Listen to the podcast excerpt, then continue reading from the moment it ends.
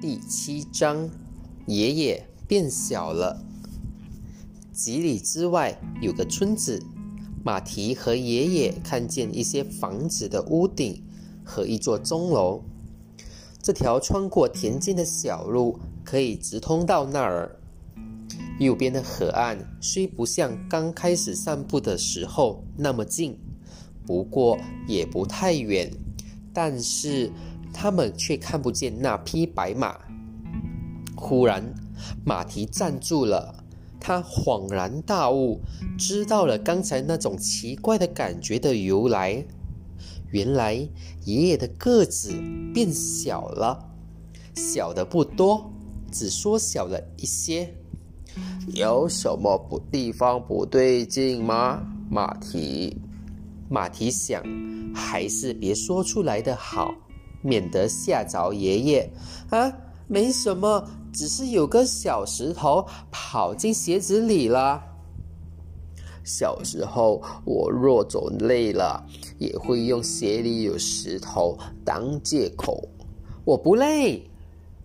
那么，真的有小石头在鞋里？快倒出来呀！爷爷说着，往小村子走去。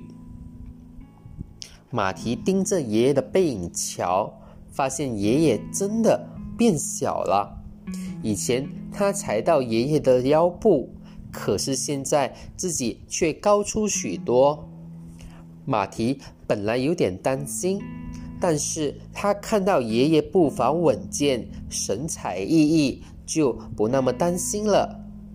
事实上，他还挺喜欢这样的，因为这么一来，他和爷爷讲话时就不必把头抬得很高了。另外，他还注意到爷爷的衣服也跟着变小了，这样更好。马蹄想，否则衣服松松垮垮的，爷爷一定会察觉的。